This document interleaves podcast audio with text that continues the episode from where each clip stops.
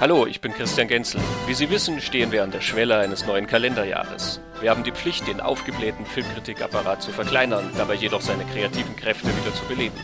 Zusammen mit meinem Podcastpartner Dr. Wiley stehe ich seit beinahe fünf Jahren für die guten alten Werte Kunst, Leinwand und Popcorn. Wir glauben an die, die die Kamera in die Hand nehmen und uns ins Kino holen. Unterstützen Sie uns am Dienstag und wählen Sie den Lichtspielplatz, den Podcast der Zukunft.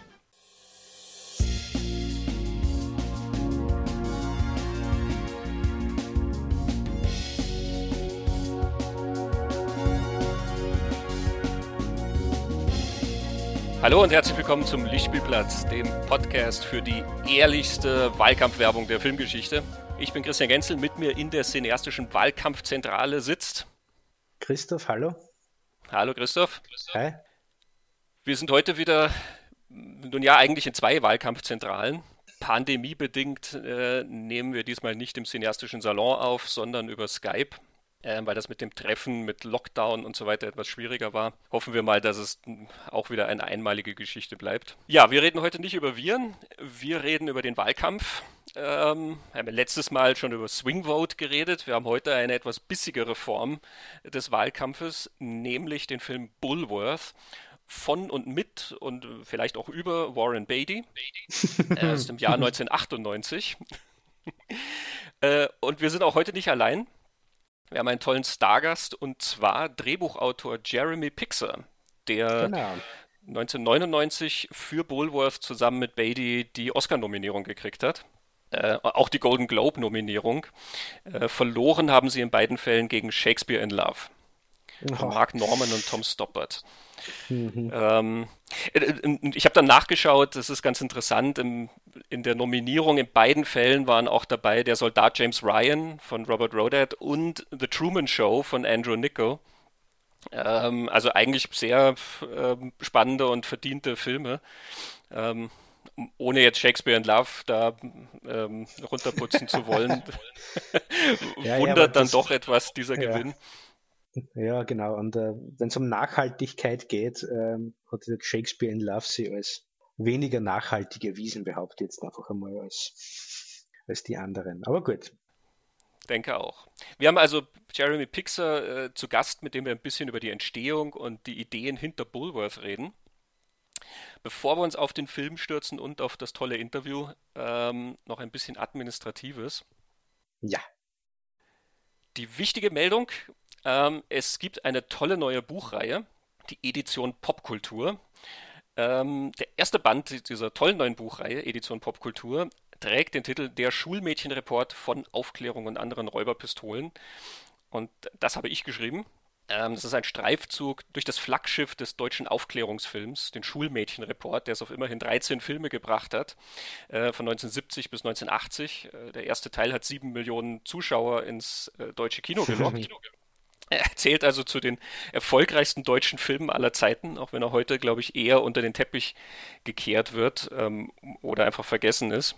Ähm, das ist ein Streifzug durch diese Filmreihe, die äh, manchmal sehr heiter ist und manchmal sehr fragwürdig ist. Ähm, und dieser Streifzug spiegelt also diesen Zwiespalt etwas wider, ähm, der sich da auftut beim Anschauen. Ähm, es ist wie gesagt der erste Band. Es gibt auch schon den zweiten Band. Der zweite Band ist von unserem guten Freund Patrick Tormer von journalistenfilme.de.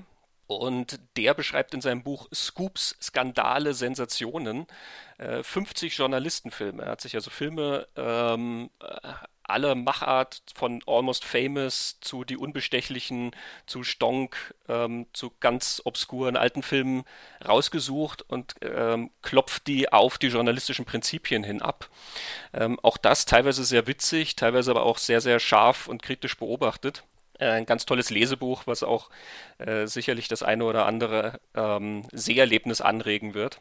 Wer mehr da wissen will, ähm, editionpopkultur.de auf der Website äh, kann man ein bisschen was über die Bücher lesen. Auf Amazon kann man sie bestellen. Und auf journalistenfilme.de gibt es einen Podcast äh, zum Schulmädchenreport. Da haben Patrick und ich uns zusammengesetzt und über die Reihe geredet und ausführlich mal ähm, ja, die Eigenheiten und äh, Probleme und äh, sonstigen Kuriositäten dieses deutschen Aufklärungszeitalters begutachtet. Das ist ein sehr gutes Buch. Ja, danke schön. Mehr ist in Vorbereitung. Genau, wir, wir freuen uns natürlich über die Unterstützung, wenn jemand das Buch kauft oder auch bespricht. Findet man das ganz toll. Wir haben noch einen zweiten administrativen Punkt. Ähm, mhm. Da haben wir letztes Mal auch schon drüber geredet. Und zwar, ähm, wir legen eine kurze Pause ein.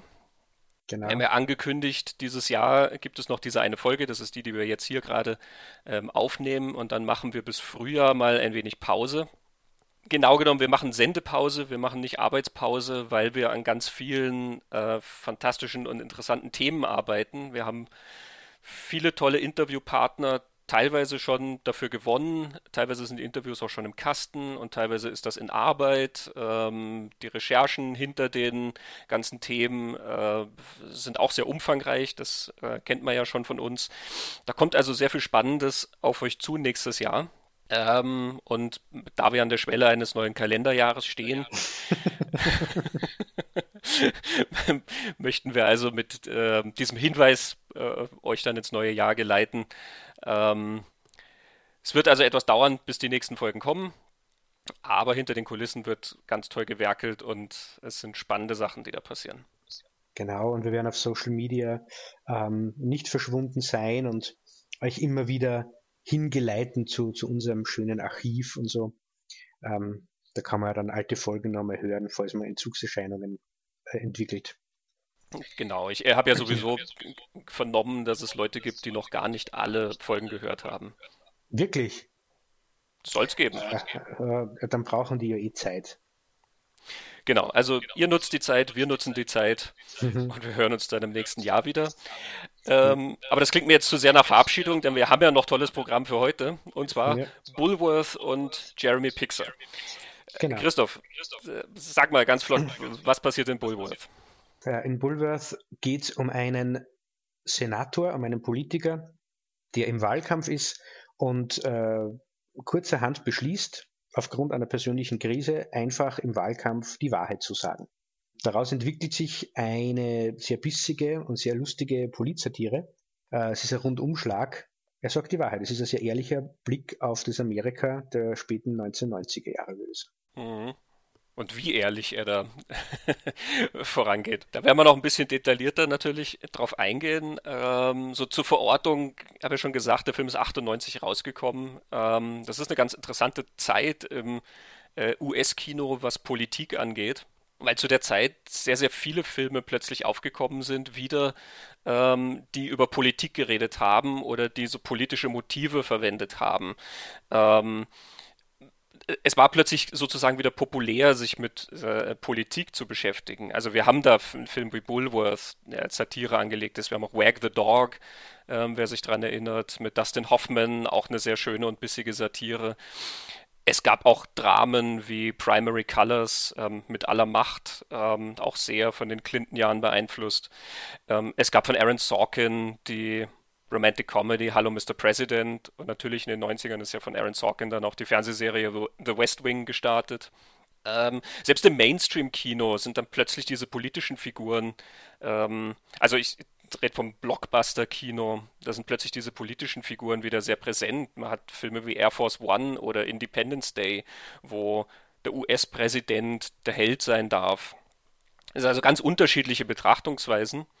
Also manches sehr positiv und manches sehr kritisch. Von Clint Eastwood gab es zum Beispiel Absolute Power, ein Thriller über einen Mord im Weißen Haus. Ähm, da war so eine große Attraktion, ähm, dass man dass man diese Sachen wieder aufgreift. Und ich denke, das war, weil Clinton immer sehr viel als der Medienpräsident gefeiert wurde. Clinton hatte ja im Wahlkampf damals ähm, sehr, sehr medienwirksame Auftritte hingelegt. Er war in der Arsenio Hall Show, diese Talkshow, ähm, und hatte dort Saxophon gespielt und haben die Leute viel drüber geredet. Also er hat sich halt auch sehr medienwirksam verkauft und ich glaube, das ist dann so ein bisschen übergeschwappt eben. Er war ja auch ein sehr, ich sag mal, fotogener Präsident. Ne? ja, kommt drauf an, wie man fragt, aber ich glaube, es war so. Ja. Ja, auch Bulworth steht sehr unter dem Einfluss dieser Clinton-Jahre eben und es war tatsächlich auch geplant als Kommentar, ähm, vielleicht sogar als Einflussnahme auf die Wahl ähm, nach dieser ersten Amtsperiode von Clinton. Und dazu hören wir Jeremy Pixar über das geplante Release-Date von Bulworth und den Gedanken dahinter, den Film zu machen. I mean, the irony is, is that Warren, and Warren will quote, has told me he feels this is ironic also. When we started working on this, the intention was to get it out before the 96 election, which we weren't even close. It didn't come out until late 97 or early 98. Mm. I think it was early, it was May 98 it came out. And he said, I want this to be, I'm going to use names. We're going to, you know, because you know, that was, that's something that nobody ever did in a movie before, mm. as far as I know, is use the actual names of living politicians in, in a Hollywood satire. I don't think that's ever been done before.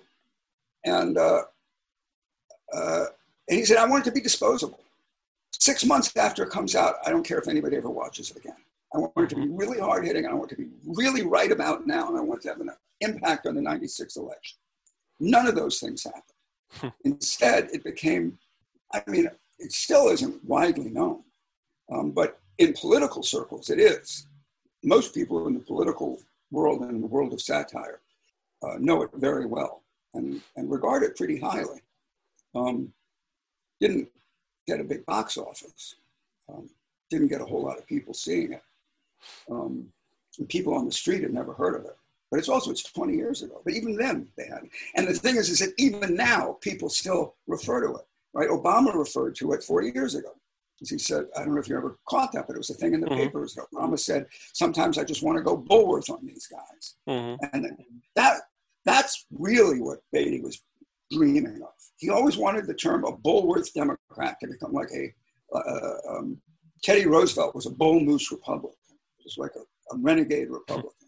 And that's why it's called Bullworth, actually, as a, as a reference to Bull Moose, the Bull Moose Party.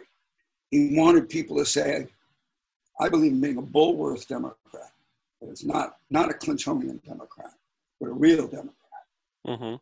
But he's very loyal to the Democratic Party. I'm not. So that's where it's his film, mm-hmm. much more than my film. I mean, ideologically. In other ways, it's his film.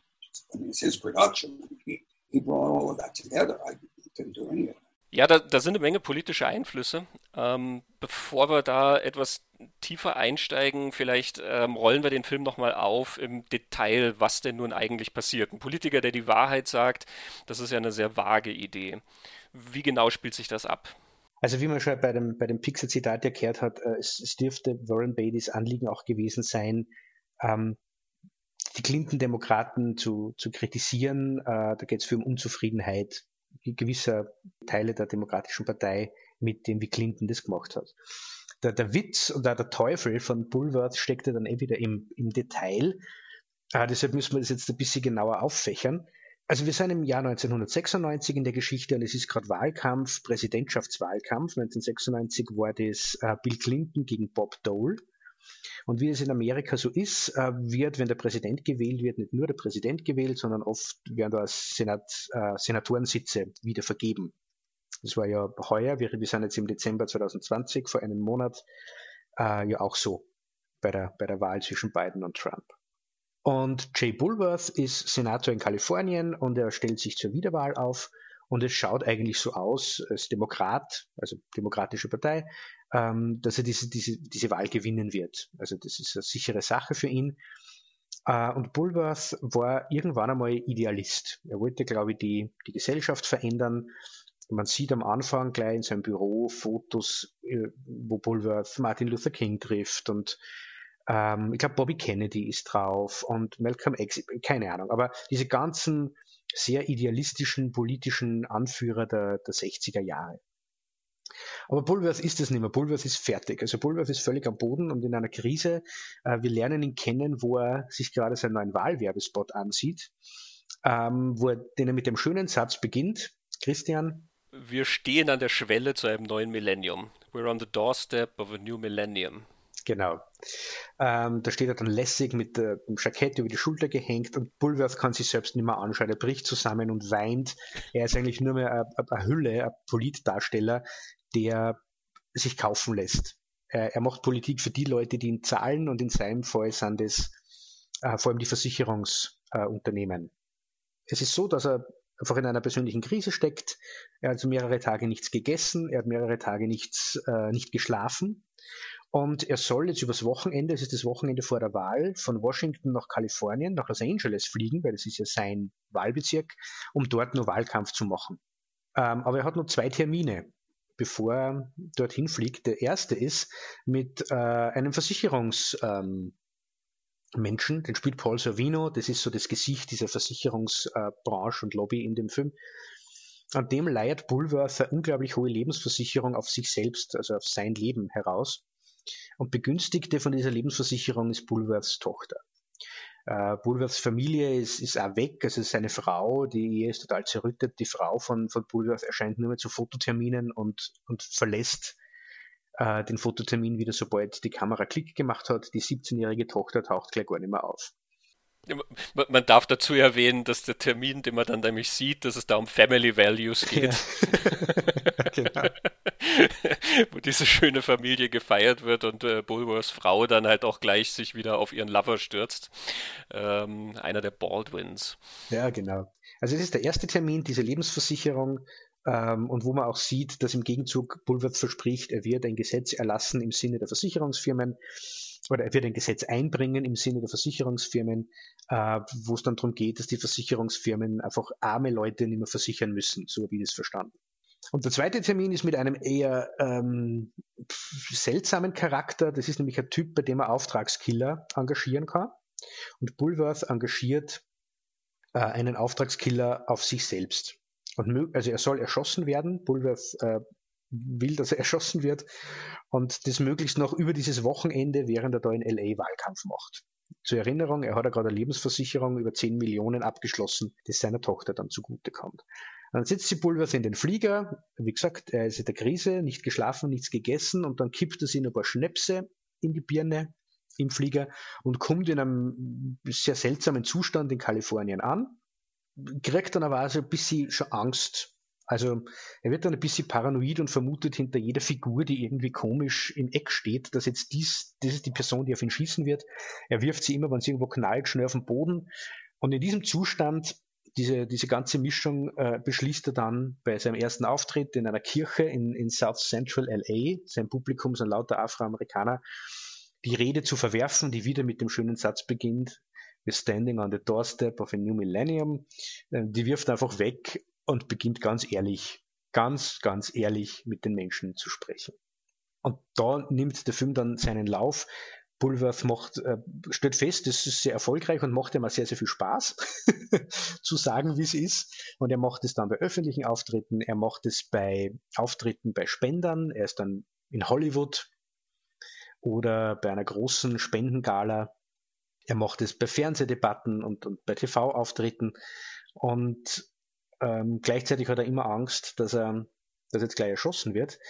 Ähm, und er landet dann, das ist dann nur das, das Wichtige für den Plot, er landet mit ein paar Frauen aus der Kirche in South Central und eine davon ist Halle Berry. Das ist die Nina. Ähm, landet da in einem, in einem Nachtclub, Hip-Hop-Club, äh, wo er dann auch wieder nicht schlaft, sondern die Nacht durchfeiert. Er verliebt sie in, in diese Nina und ähm, lernt dort irgendwie Scratchen und Hip-Hop kennen und beschließt dann ab dem Zeitpunkt nicht mehr zu sprechen, sondern nur mehr zu rappen. und er ist dann einfach ein, ein alter weißer Senator, der nicht mehr spricht, sondern alles nicht mehr rappt. so weiter mal. Das war jetzt schon sehr ausführlich, glaube ich. Ja. Ich finde die Diskrepanz gerade sehr witzig, ähm, weil du das jetzt äh, so sehr seriös vorgetragen hast und der Film selber das in so einem ja, sehr grellen Stil äh, ja. dann macht. Ne? Also der Film ist, ist sehr, sehr konfrontativ im Tonfall und ähm, ist da auch sehr ja, einfach wenig subtil in dem, was er, was er, ähm, der er erzählt. Also schon angefangen mit dieser Wahlwerbung, die du immer siehst, mit dem schönen Spruch, äh, We're on the doorstep of a new millennium. Ähm, das ist alles wie so ein, ein äh, äh, großer Rausch, in dem das Ganze passiert. Und ähm, man sollte vielleicht auch noch darauf hinweisen, wenn er ehrlich mit den Leuten redet, ähm, dann schert er sich dabei auch nicht um Diplomatie oder sonst irgendwas, genau. sondern es besteht darin, dass er alles sagt, was eigentlich niemand hören will. Also wenn er in der Schwarzen Kirche dann steht, dann ähm, sagt er die Wahrheit ja nicht, um die Leute auf seine Seite zu ziehen, sondern er sagt es einfach, ähm, was die Wahrheit hinter diesem Auftritt ist. Ähm, das wurde halt arrangiert, weil es für den Wahlkampf gut ist, dass er sich dort in der schwarzen Kirche blicken lässt. Aber eigentlich ist der Partei äh, dieser Wählerkreis total wurscht. Ähm, Leute, ihr seid hier allen wurscht. Ähm, da kommen weiße Männer in eure Kirche gefahren und machen Fotos ähm, und danach haben sie euch schon wieder vergessen. Und ihr habt quasi überhaupt nicht das, ähm, die, die, äh, die finanzielle Tragkraft, ihr habt gar nicht diese Fähigkeit, ähm, um für uns relevant zu sein, weil ihr eben ja arm seid. Also es regt sich jeder auf, ne, wenn er die Wahrheit sagt, weil ähm, Ne? Das, er, er, wird ja dann nicht als Held gefeiert, sondern ähm, es äh, sorgt durchaus für Ärger, was er da von sich gibt. Ja, genau. Und gleichzeitig kriegt er Respekt von gewissen Leuten. Und er sagt die Wahrheit auf, auf eine Art und Weise, wo er sein Publikum beleidigt. Einerseits, aber es, es, ist ja nicht so, dass er selber dann in einem besseren Licht da, dasteht, sondern wenn, wenn die Wahrheit ist, dass er ähm, sich verkauft, dass er Fehler macht, dass er unzulänglich ist, ähm, dann ist das halt auch die Wahrheit und dann sagt er das genauso. Also er, er nimmt auf niemanden Rücksicht, weder auf sein Publikum noch auf sich selbst. Und das ist das Spezielle an, an Bullworth, an der Figur mhm. und an dem Film. Genau. Also er sagt das sogar zu denen in, in der Kirche, äh, weil dann Aufregung entsteht, wie einer sagt, ja, wie du gerade gesagt hast, die Satz uns ja eigentlich egal. Äh, und er sagt, ja, aber was wollt ihr? ihr wollt jetzt einen Republikaner wählen, ihr wisst doch alle, dass das nicht passieren wird. Also was soll, was soll das Drama jetzt da? so. ähm, oder bei dem, wo er dann nach Hollywood kommt und vor den ganzen Spendern aus der Filmbranche, denen mhm. sagt er dann nicht nur, äh, dass, das, dass sie unglaublich viel Geld kriegen und ihre Produkte aber ziemlich schlecht sind, nämlich äh, im Verhältnis zu dem, wie viel, welches Ausmaß an Finanzierung sie kriegen und welches Ausmaß an Talent da eigentlich da ist für das ist das eigentlich, was machen, ziemlich schlecht und ziemlich schwach. Er kriegt dann zu dem Zeitpunkt auch wieder Hunger. In dem Moment, wo er ehrlich ist, äh, wird er wieder hungrig und er isst dann die ganze Zeit. Das ist auch sehr, sehr lustig. und er beginnt dann auch noch darauf hinzuweisen, dass ganz viele äh, Juden im Raum sind und mhm. sagt dann diesen, diesen sehr verletzenden Satz, dass es dann nimmt er doch seine Redenummer her und sagt, ich glaube, sie haben irgendwas über Louis Farrakhan, irgendwas Schlechtes da schon eingeschrieben, Moment, ich suche es gerade, dann kann ich es euch vorlesen. ähm, also auf dem Level, es ist wirklich ähm, Make No Prisoners äh, Rundumschlag. Ja, ähm, interessant daran ist ja sozusagen der politische Background von, von Warren Beatty selber. Ähm, dem das ja ein, ein großes Herzensprojekt war. Eben nicht nur, dass er das Ganze als Regisseur und Produzent und, und Hauptdarsteller und so weiter betreut, ähm, sondern man merkt auch, dass ihm da ein sehr großes Anliegen äh, ist, politisch mitzumischen. Ähm, Jeremy Pixar hat ja schon erwähnt, einfach im Namen dieses Bullworth, ähm, was für mich auch immer so ein bisschen das, das Spiel wie mit Bullshit ist. Ähm, ähm, er macht quasi so das Gegenteil von Bullshit, aber er weist ja auf diese Bullmoose-Party von äh, Theodore Roosevelt hin und ähm, ich habe dann mal nachgelesen. Ähm, also Theodore Roosevelt ähm, war nach seiner ersten Amtszeit als Präsident, also äh, Roosevelt hatte schon anderthalb Amts Amtszeiten hinter sich. Er ist ins Amt gekommen, weil sein Vorgänger äh, erschossen wurde, äh, McKinley. Dann er war, glaube ich, zu dem Zeitpunkt sechs Monate oder sowas Vizepräsident, ähm, ist dann zum Präsidenten geworden ähm, und hat dann sich zur Wahl gestellt, dass er sozusagen regulär als Präsident gewählt wird. Ähm, und ist dann nicht nochmal für eine zweite Amtszeit, hat sich zunächst nicht nochmal aufstellen lassen, 1908, ähm, ähm, sondern dann ist sein Nachfolger ins Amt gekommen, William Taft hieß der, ähm, sehr unpopulärer Mensch und aus Kritik an dieser Politik hat Roosevelt dann diese Bull Moose Party gegründet, die eigentlich nur Progressive Party hieß. Also das war sozusagen ein progressiver Zweig der Republikaner, die haben sich dann abgespaltet. Ähm, und unter anderem haben die damals aufgezeigt, wie große Firmen ähm, und Monopole äh, ihre Verwurzelung in der Politik oder ihre Verflechtung in der Politik haben, nämlich mit beiden Parteien. Sie haben also unter anderem aufgezeigt, wie die Standard Oil Company ähm, mit äh, Kandidaten von beiden Seiten ähm, nun ja, kooperiert hat. äh, unter anderem dann auch mit Woodrow Wilson, der dann der nächste Präsident wurde. Also das, das dürfte eine ähnliche Sprengkraft gehabt haben. Ähm, die haben sich dann aufgestellt, wurden aber nicht gewählt oder wurden. Also sie haben, Roosevelt hatte sich dann tatsächlich nochmal aufgestellt für eine zweite Amtszeit ähm, und hat über Taft gewonnen, ähm, aber er war halt trotzdem nur Zweitplatzierter und hat trotzdem so wenig Stimmen gekriegt, dass er gesehen hat, dass das nicht wirklich Sinn macht. Ähm, also Woodrow Wilson war dann der nächste Präsident. Und sie heißt Bull Moose Party, äh, weil Roosevelt äh, angeschossen wurde ähm, von einem Attentäter und er hat dann mit dieser Kugel in der Brust trotzdem noch eine Stunde eine Rede gehalten und hat gesagt, it takes more than one bullet uh, to bring down a bull, a bull moose like me. Ja, also so ein, ähm, so ein, so ein Elch äh, ne, wie er, kann davon doch nicht erschüttert werden. Ist es, wenn man sich das durchliest, hat das schon so einen gewissen Bullworth-Touch irgendwie. Ja, schon. Ja. Nur ist Warren Beatty ja nicht Republikaner, sondern Demokrat und quasi er, er bietet da mit dem Bullworth die so ein bisschen den Gegenentwurf quasi an. Ne? Auch jemand, der irgendwie dieses politische System sprengen will, natürlich nicht ganz analog, weil Bulworth das ja nicht macht, weil er politische Ziele verfolgt, sondern einfach nur, weil er, nun ja, sagen wir mal, einen Nervenzusammenbruch hat. Ne? Mhm. Ja, Beatty hat ähm, im, im Laufe seiner Zeit sehr viel, ähm, also er hat sich sehr für Politik interessiert ähm, und hat sehr viel mitgemischt in der Politik. Er hat sich selber nie aufstellen lassen, das war ihm irgendwie auch suspekt, sowas zu machen, aber er hat schon, ähm, also seit seinem Durchbruch äh, mit Bonnie und Clyde, über den wir ja auch schon eine schöne Folge gemacht haben. Das war die Folge über die Outlaws äh, von New Hollywood. Genau. Er hat dann auch schon immer wieder ähm, die, die, Politik mitverfolgt und er war ein ganz großer Fan von äh, Robert Kennedy, dem Bruder von John F. Kennedy. Robert Kennedy war ja so die ganz große Hoffnung der Demokraten und auch der ist dann einem Attentat zum Opfer gefallen. Und das war so ein ganz, ganz großer Bruch in Amerika. Das war so ein, ein Punkt auch, wo sehr, sehr viele Hoffnungen verloren gegangen sind. Ähm, es gibt eine sehr gute Biografie von Warren Beatty äh, von Peter Biskind. Peter Biskind ist uns ja auch schon bekannt durch sein Buch über die New Hollywood-Ära, äh, Easy Riders, Raging Bulls.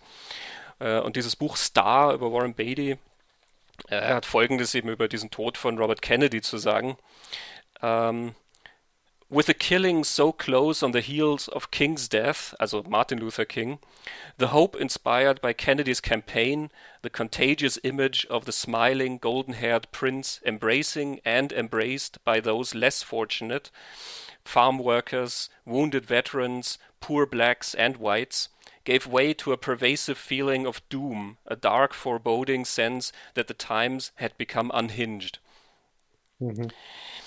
Um, Beatty hat sich sehr oft als Bobby Kennedy Democrat bezeichnet. Also ähm, das ist in diesem Zitat ja so ein bisschen drin, diese Idee, dass er so, so ein, ein, ein inklusiver äh, Prä Präsident gewesen wäre, Bobby Kennedy. Also jemand, der die Arbeiterklasse anspricht, der die Schwarzen anspricht, die Latinos anspricht und damit auch sehr progressiv dann natürlich vorgeht. Und äh, sehr viel von dem ist dann erschüttert worden natürlich. Äh, durch das Attentat. Beatty hat auch später sich in Politik, ähm, ich will nicht sagen eingemischt, er hat Politik begleitet. Ähm, er war befreundet mit Gary Hart. Gary Hart war in den 80ern mhm. die große demokratische Hoffnung, ähm, bis der dann über so einen Sexskandal gestolpert ist. Ähm, Gary Hart war untreu und das hat dann die Chancen ähm, vernichtet. Gary Hart war quasi so der Pre-Clinton, also auch ein gut aussehender und sehr charmanter Mensch, ähm, der sehr beliebt war. Nur leider hat diese Affäre ihm dann äh, letzten Endes die Kandidatur gekostet. Gibt es einen Film von Jason Reitman dazu? Äh, The Frontrunner, der Spitzenkandidat. Ja, genau. Hugh Jackman spielt Gary Hart. Genau. Äh, Warren Beatty taucht in dem Film leider nicht auf. ähm, aber ja, also man merkt an, an dieser Biografie, das sind, sind Themen, ähm, die Beatty schon sehr lange beschäftigt haben und ihn sehr lange auch begleitet haben. Also war sicherlich auch ein großes Anliegen für ihn, diesen Bulworth ähm, zu machen und damit auch ähm, ein, ja, ein großes Statement zu machen oder selber vielleicht so etwas ähm, Aufrüttelndes vielleicht zu machen. Wir haben ja von Pixar auch schon gehört, dass der Gedanke eigentlich war, dass das Ding zur Wahl rauskommen sollte mhm. und ähm, einen gewissen Einfluss auf die Wahl haben sollte. Ja, ich, ich denke, dass das Bulworth ähm, auch sehr, sehr nah an dem ist, ähm, wie, wie Warren Beatty die Welt oder die Politik oder sein Land sieht.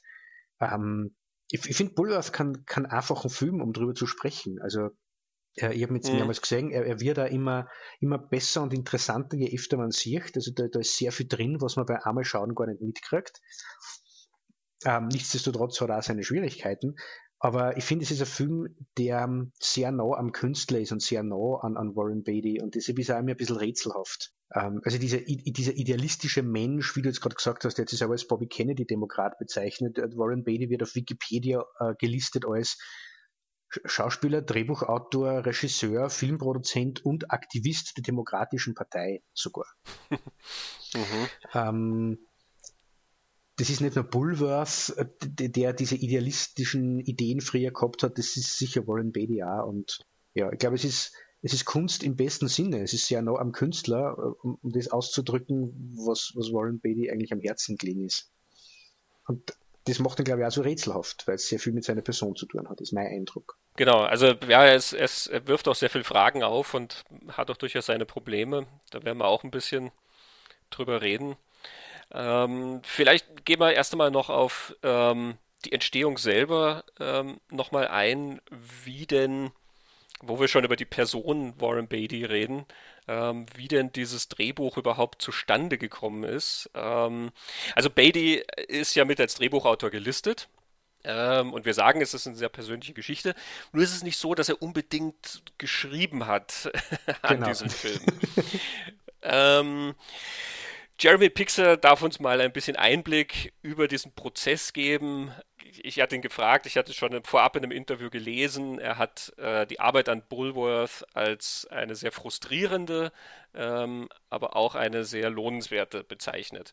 Und das hat er mir dann über den Arbeitsprozess erzählt. Well, Warren, not with actors, interestingly, but with writers and with other.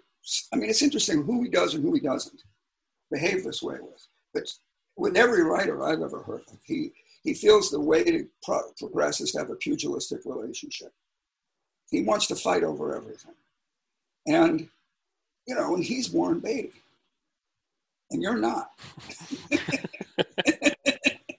so he wins every fight. and he knows he's going to win every fight.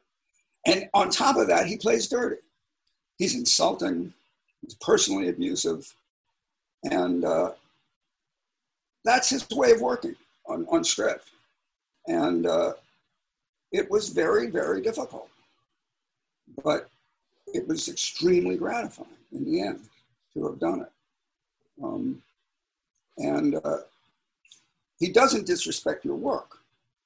I mean, he, he will dis- I mean, he will say, I mean, I remember one day in particular, he read something, he said, I just want to know, when you wrote this, did you think it was funny? And I said, Yeah. He said, Were you high? Were you smoking pot or something? And I said, Probably. And, and then he said, uh, I think your next film should, you probably shouldn't do a comedy because I don't think you know what funny is. Now that hurts. Yeah. That really hurts. And you win an argument when you say that to somebody. How can you come back from that?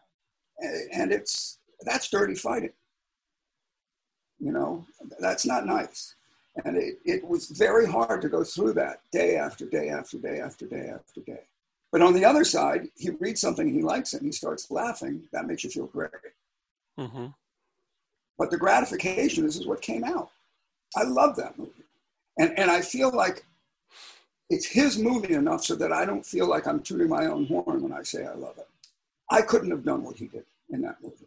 I, like I say, I think I added an element, a perspective that nobody else who probably knows could have brought to that film. Certainly not Aaron Sorkin, who wrote a draft of that film. I don't know if you know that, but he mm-hmm. did. And that's where I felt like, okay, as far as making Bulworth, Bulworth, I'm much better than Aaron Sorkin for that, as I would have been for the Chicago Eight, as a matter of fact, the Chicago mm-hmm. Seven, as they called it, erroneously. Mm-hmm. Um, But yeah, it was tough. It was tough. And at one point, I mean, you know, he stopped paying me. He gave me a very crappy deal, a fraction of what he was paying himself as writer, mm. even though he didn't really write in the sense that I call writing writing. What he did was he criticized what I wrote and made me write again. um, but that's typical, uh, you know. You know, in, in but you know, like, but on the other side, he's wonderful with actors, and he's with Vittorio Storaro, the cinematographer. Mm. He treats him like a prince. He's absolutely so considerate and everything, and he would never consider in a million years taking a shared cinematography credit, even though he's as involved in every decision about what happens with the camera as he is with the script. But writers are fair game. If you talk to a writer about the script, you're a co-writer. Ja, man glaubt es kaum, oder? äh, ich habe das, hab das spannend gefunden, was, was Pixar eben über, über den Menschen Warren Beatty erzählt oder den, den Arbeitskollegen Warren Beatty. Wir wissen ja nicht, wie der privat ist, aber ähm, weil ja Warren Beatty, finde ich, wenn man sich seine Filme anschaut, immer so was ganz Sunny Boy, locker lässig, immer ein ironisches Lächeln auf den Lippen. Der ist ein unglaublich gewinnender, charismatischer Schauspieler, finde ich. Ich finde, sein Charme funktioniert auch heute noch. Auch wenn man sich seine Sachen anschaut aus die 60er, 70er, 80er Jahre, 40, 40 50er Jahre später, funktioniert das immer noch. Ähm, also der Titel der Biografie Star ist, finde ich, sehr passend. Aber wenn man dann das hört, das klingt eher un unglaublich unangenehm. Nicht ein Mensch, den man gern treffen möchte oder mit dem man gern zusammenarbeiten möchte. Ähm, und so dürften die, die ganzen äh, Arbeiten an den Warren Beatty-Filmen abgelaufen sein. Also überall, wo er diesen Drehbuch-Credit hat, ist er sozusagen der, der mit dem Autoren zusammensitzt ähm, und halt diesen ganz, ganz schwierigen Prozess durchmacht, ohne selber zu schreiben, sondern halt einfach das im, in, in, in diesem fast Kampf ähm, herauszuholen. Es dürfte bei allen anderen genauso gewesen sein. Ähm, also eine ja, sehr schwierige Sache. Und man erfährt auch aus diesem Buch Star, dass er auch sonst ein, ein unglaublicher Perfektionist war, dass er also wirklich extrem lange gedreht hat, ähm, extrem viele Takes, ähm, also so in, in Stanley Kubrick-Dimensionen, äh, die Anzahl der Takes, die er gedreht hat, weil man irgendwie nicht zufrieden war und noch irgendwie was anderes wollte oder was rausholen wollte und keiner wusste so mehr so recht, was überhaupt der Unterschied jetzt zwischen Take 27 und Take 63 oder so war. Also es dürfte auch mal sehr angespannt an den Sets gewesen sein. Es, es, ist eine nette Anekdote in dem Buch drin, wo einer der Kameraassistenten ähm, das erzählt. Ich glaube, es ist zum Film The Parallax View, äh, Zeuge einer Verschwörung von Alan J. Pakula. Äh, wo der Kameraassistent sagt, er hat die Klappe aufgehoben, weil das glaubt ihm sonst keiner. Auf der Klappe steht äh, Warren eats soup, take 90. Ähm, Warren Beatty war also offensichtlich ähm, nicht zufrieden damit, wie dieser Dampf von der Suppe aufsteigt. und hat also dann unendliche Anzahlen von Takes gedreht, wie er da irgendwie in der Suppe rührt. Was ich spannend finde an, an, der, an der Anekdote, das, wir bleiben nur kurz jetzt bei dem, wir gehen dann eh wieder zu Pulvers, aber bei Parallax View war Warren Beatty nur der Star, nur der Hauptdarsteller. Er hat mhm. das nicht geschrieben, er war nicht der Regisseur, er hat das auch nicht produziert, aber wie, wie Pixar ja jetzt in dem Ausschnitt gesagt hat, äh, er ist in alles involviert, was da irgendwie passiert. Also auch wenn einen Kameramann hat, alles, was da passiert vor der Linse, in das ist er involviert. Und er scheint diesen Status gehabt zu haben, dass er das einfach als Hauptdarsteller verlangen kann, dass man 90 Takes vom Suppenessen dreht. ähm, was, was ich einen interessanten Status finde, den erreichen ja nicht viel.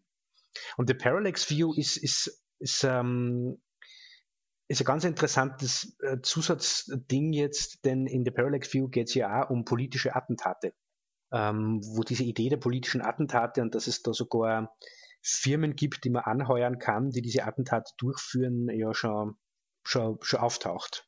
Das ist ähm, eine spannende Geschichte. Und wie gesagt, Warren Beatty äh, ist nur, nur der Star, nur der Hauptdarsteller. Und trotzdem hat er da offenbar irgendwie Einfluss gehabt auf irgendeine Art und Weise. Ja, also er war ein Star und er hat aber auch diesen Nimbus irgendwie, dieses Besondere, diese Qualität, die dann da irgendwie rauskommt ähm, bei den Filmen. Ähm, also es ist, ein, ist ein, eine, eine spannende Geschichte über einen unglaublichen Perfektionisten letzten Endes, der dann auch, äh, wenn du dir anschaust, den Film Shampoo, wo er dann ähm, auch beteiligt war am Drehbuch, eben in der Form wieder, wie wir das kennen. Ähm, Hal Ashby hatte dort Regie geführt, aber ähm, so wie das im Buch dargestellt wird, war Hal Ashby sozusagen der angeheuerte ähm, die, die, angeheuerte Marionette, ja. Also eigentlich ist Warren Beatty der, der das sehr, sehr stark gelenkt hat, wie das am Set läuft. Und Hal Ashby war halt einfach sehr entspannt und hat halt immer gesagt, ja, ja, gut, dann machen wir halt noch so und so viel Takes. Ne? Ähm, für Der Himmel kann warten äh, Der Himmel soll warten, heißt auf Deutsch, Heaven Can Wait. Ähm, das war dann sein Regiedebüt. Da hat er ja sich durch die Regie geteilt mit Buck Henry. Buck Henry ist der Drehbuchautor von Die Reifeprüfung, äh, mit dem er auch mehrfach zusammengearbeitet hat. Und da hat er sich sozusagen vorgetastet, ähm, weil er ja selber auch der Hauptdarsteller ist, dass er die Regie führen kann. Und also sobald er gemerkt hat, auch dass das geht, war Buck Henry dann genauso der, der Gehilfe letzten Endes. Ja? Also ähm, Beatty runs the show. Und so zieht sich das dann bei allen Projekten durch. Also auch die, wo er nur gespielt hat, ähm, auch die, wo er halt vielleicht als Produzent mit involviert war und sowas. Ähm, er ist derjenige, der das Ganze leitet. Und das finde ich sehr spannend, wenn wir dann eben, wenn wir da dann zu Bullworth kommen, ähm, weil der Film so was Unaufgeräumtes hat, sage ich mhm. mal. Also ähm, dieser ganze Perfektionismus, äh, der da reinfließt, in Film, der irgendwie so eine, eine spontane Energie hat, ja. so ein, ein, ein Gefühl davon, dass viele Sachen gerade irgendwie so passieren oder ihnen gerade so gekommen sind und so. Das finde ich sehr, sehr spannend.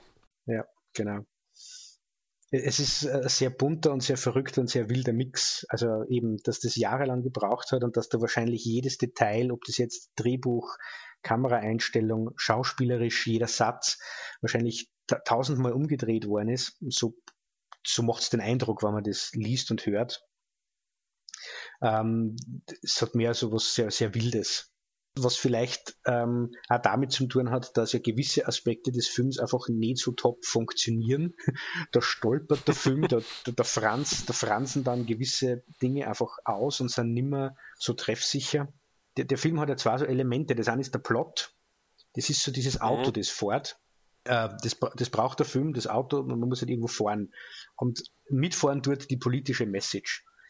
Und ich glaube, dass die politische Message der Grundpfeiler, die Grundidee von diesem Film war. Also Pixar hat es schon, mhm. schon erklärt, es, es, sollte ja sogar auf die Wahl Einfluss nehmen.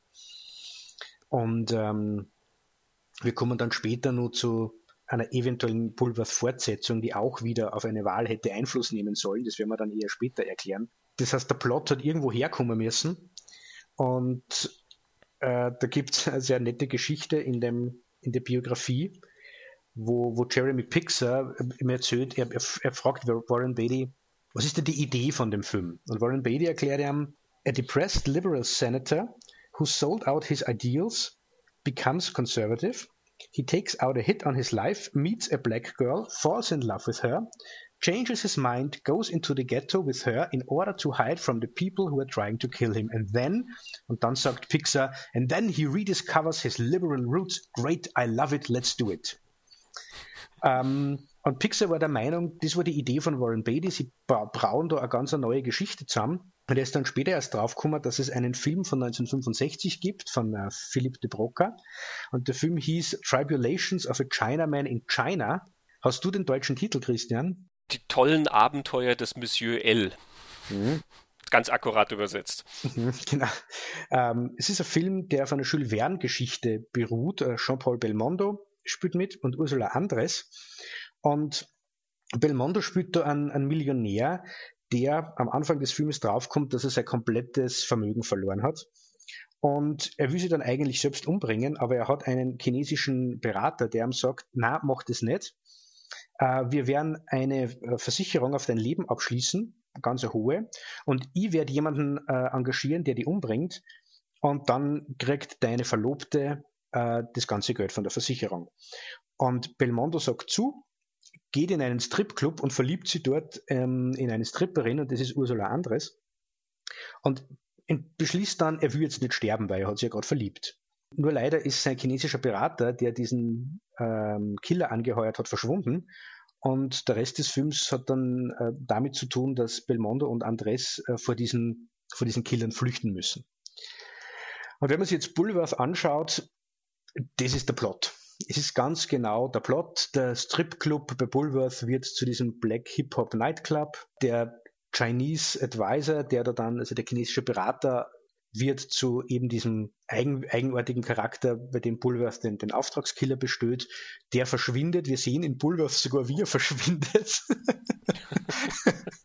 äh, Bulworth will dann die, will den Killer äh, abblasen. Er will einfach diesen Auftrag. Ähm, das Weekend Research Project. Genau, so, so es ist der Codename. Das will er absagen, weil er hat sich jetzt in die Nina verliebt und er wird ja nicht mehr sterben. Und der Mann nimmt das, das, äh, den Telef das Telefongespräch nur entgegen und sagt, ja, okay, gut, dann rufe ich den, die Leute halt an, das kostet 50.000 Dollar mehr und Bulworth sagt, ja, die Zoe. Und der Mann legt das Telefon auf und hat einen Herzinfarkt und damit ist die, die Message ähm, äh, für immer irgendwo verschwunden. Genau, also ich finde, das sagt ganz gut, er hat irgendwoher einen Plot. Uh, Jeremy Pixel ähm. vermutet dann, Warren uh, hat einfach darauf vergessen, das zu erwähnen, dass da diesen anderen Film gibt, wo er den Plot her hat. ich finde es interessant, dass er so spezifisch mit dem Plot ist. Also ja, das, das ähnelt natürlich in, in sehr vielen Elementen dann dem Bulworth-Plot. Das ist halt keine politische Sache. Ähm, aber ohne dir jetzt einen ganz konkreten Film nennen zu können, ähm, habe ich das Gefühl, dass ich diesen Aufhänger, ähm, sozusagen der selber angeheuerte Killer, ähm, und dann entscheidet man sich dafür, doch nicht sterben zu wollen, dass ich das schon sehr oft gesehen habe. Und es ist letzten Endes ja auch nur eine Variation von dem, der Mann, der glaubt, er muss sterben, ja. ähm, ne, der nur noch so und so lang zu leben hat und dann lebt er sein Leben auf eine bestimmte neue Art irgendwie und entdeckt daran wieder die Freude zum Leben. Und üblicherweise endet es ja dann damit, dass es ein, ein, Irrtum war, er muss nicht sterben oder ähm, ne, also es gab da eine Verwechslung beim Arzt oder ich weiß nicht was. Ähm, meistens haben die ja dann irgendwie ein Happy End. Also dieses Konstrukt ist ja eigentlich relativ, ähm, relativ häufig verbreitet, finde ich. Ähm, da, ne, dass er da so ähm, spezifisch vorgeht.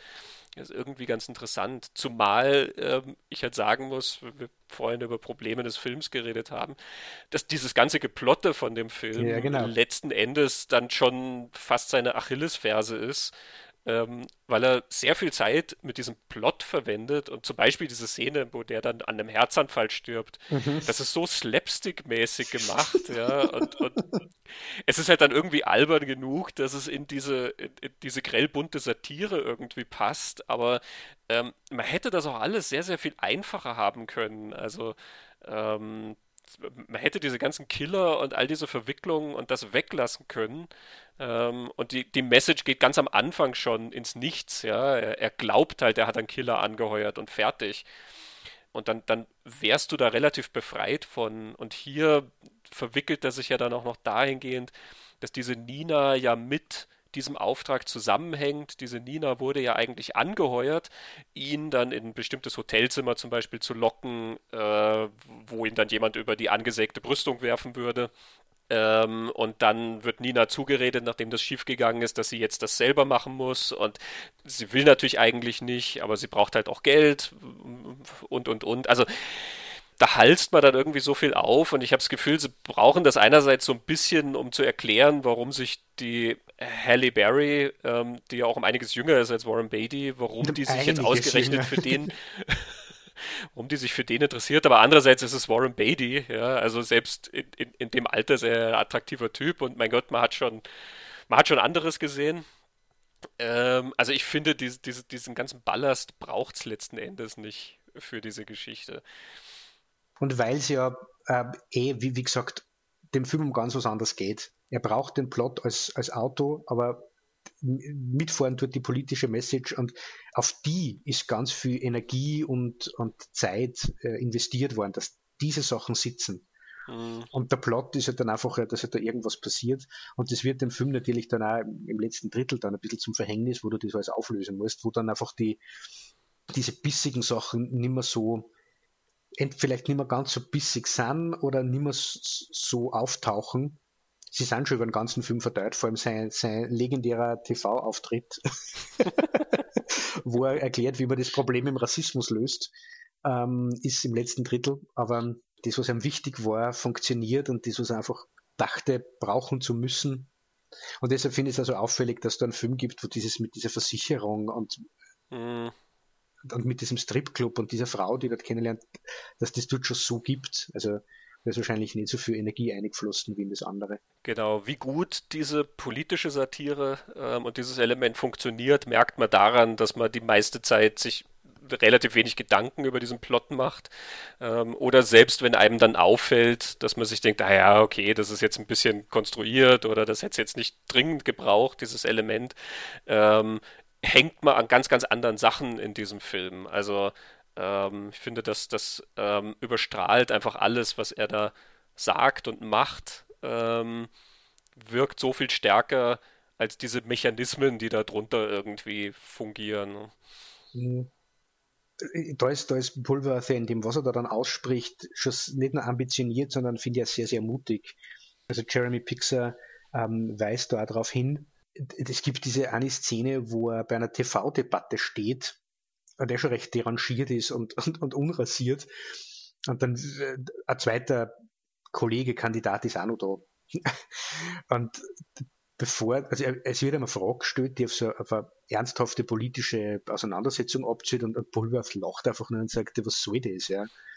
Wir sind alle im gleichen Club. Uh, it's a club. Ja ihr, die ihr da sitzt, kriegt das Geld von den gleichen nicht wie wir, wie ich, der da steht und wie mein Kollege, der da drüben steht und dann geht er doch um mit zu dem Kollegen und haut ihm auf den Hintern und fragt, wie geht's denn der Familie und wie geht's die Kinder?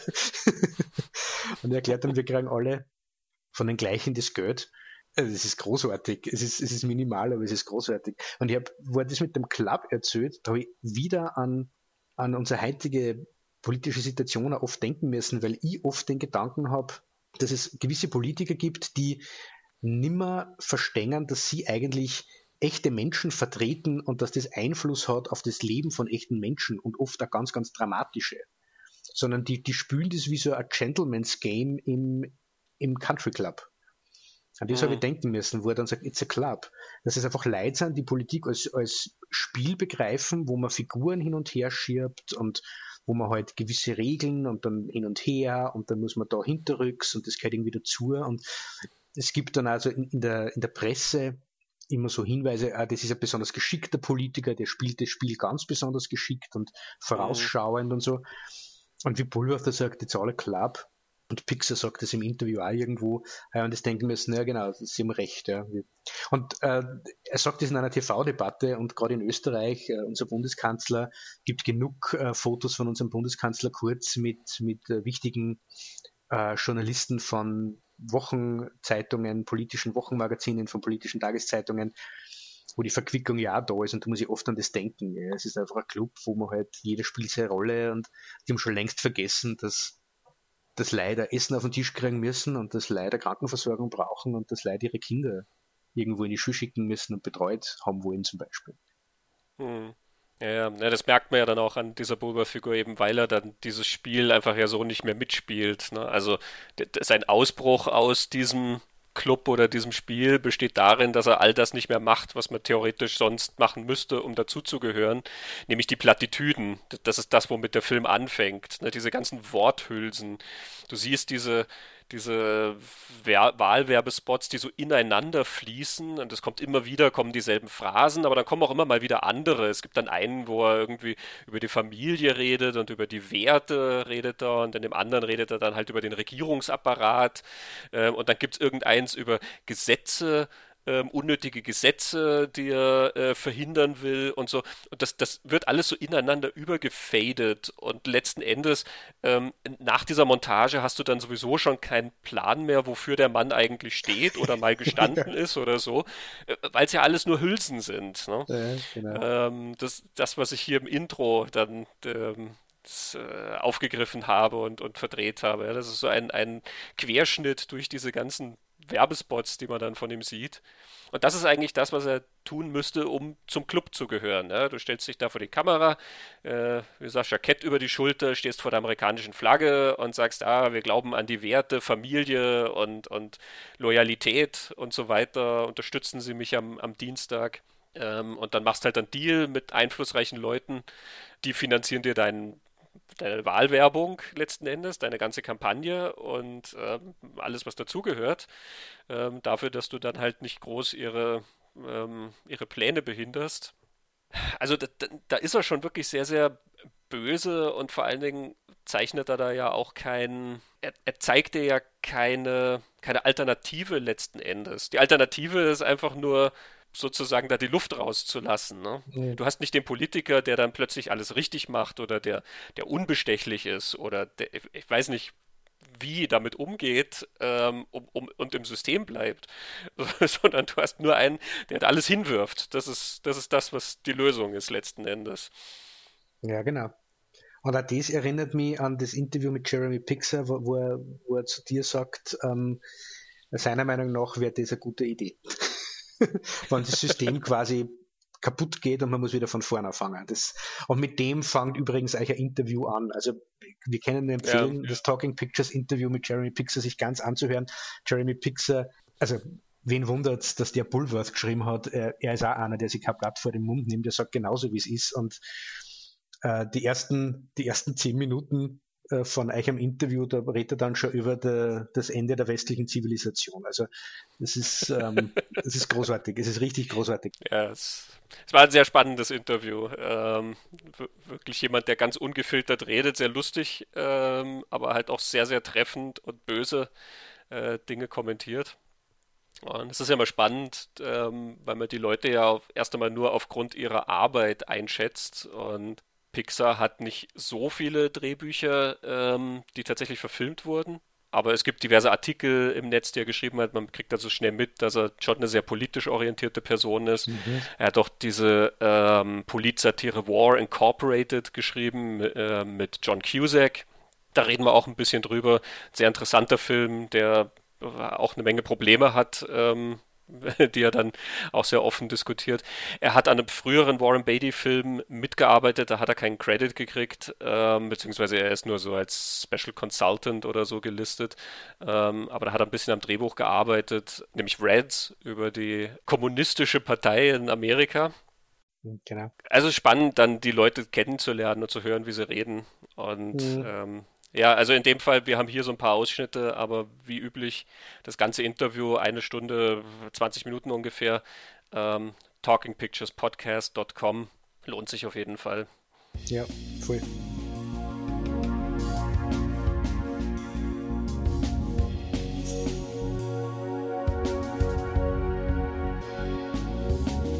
Ja, wir können ja mal reinhören äh, in den nächsten Ausschnitt äh, von Jeremy Pixar und zwar, wo wir schon über Haken und Ösen dieses Films reden. das Ende. Genau. Das Ende ähm, macht so durchaus einige Probleme und es ist dann nicht überraschend, dass es auch Warren Beatty und Jeremy Pixar schon Probleme bereitet hat beim Dreh, nach dem Dreh. Wir haben also von Pixar ein bisschen Einblick darin, wie das Ende ursprünglich geplant gewesen wäre, wie gesucht wurde. Das ist ein bisschen längerer Clip. Genau. Ähm, aber ein sehr interessanter Einblick in die Entwicklung dieser letzten Sequenz. Yeah, it's, it's a disputed. Oh, well, that's definitely true. That's not disputed. Um, but Warren disputes uh, my re- memory, which is we didn't even know he was ever going to get shot. Now, Warren claims he always knew he might not have told people. I think he's lying, honestly, about that, or misremembering, perhaps I should say. My recollection is that I had one ending, Warren had another ending, and uh, uh, Sorkin had a third ending. And the fact of the matter is, well, I don't know what Aaron thought, but I know that Warren and I didn't like any of those endings. Warren didn't like, he liked his best, but he didn't like it. I liked mine best, but I didn't like it. We both hated Sorkin's. Um, and we said, well, we're just to have to start shooting and we'll figure it out. We just did not know how the movie was going to end at all. None of, the, none, none of those involved him getting shot. We wrote a couple of versions in which an attempt is made on his life, and he he single handedly captures the would be assassin himself, Oh. which catapults him to international stardom as a hero. And that's, that's the real reason he wins all the elections. We had a version like that. And there was a car chase, and he was shooting a machine gun out of the, out of the, through the roof of his limos. Um, and it was going down Hollywood Boulevard, driving on the sidewalks. Um, I wrote that, and Warren quite rightly looked at it and said, "This is terrible. This. We're throwing all of this out." Um, and then, um, you know, and, and funnily, I mean, the set was never a happy place. The sets of Warren's movies are almost never happy places. He's uh, he's very secretive. He doesn't tell people what he wants to do. He keeps them there waiting for hours and hours. They get a lot of overtime. He's usually in a bad mood. And nobody read the whole script. Nobody in the crew had read the whole script. You're not allowed to. You just get the pages for the day. And a couple times people said to me, I hope you're going to kill him at the end of this and, but we never, we, we had the tone of the film wrong. We thought, you might notice that Frank Capra III is one of the Mhm. producers. The reason for that is Warren wanted people to associate this film with Frank Capra the first. Mhm. We thought we were making a Capra-esque film, that it was light and playful.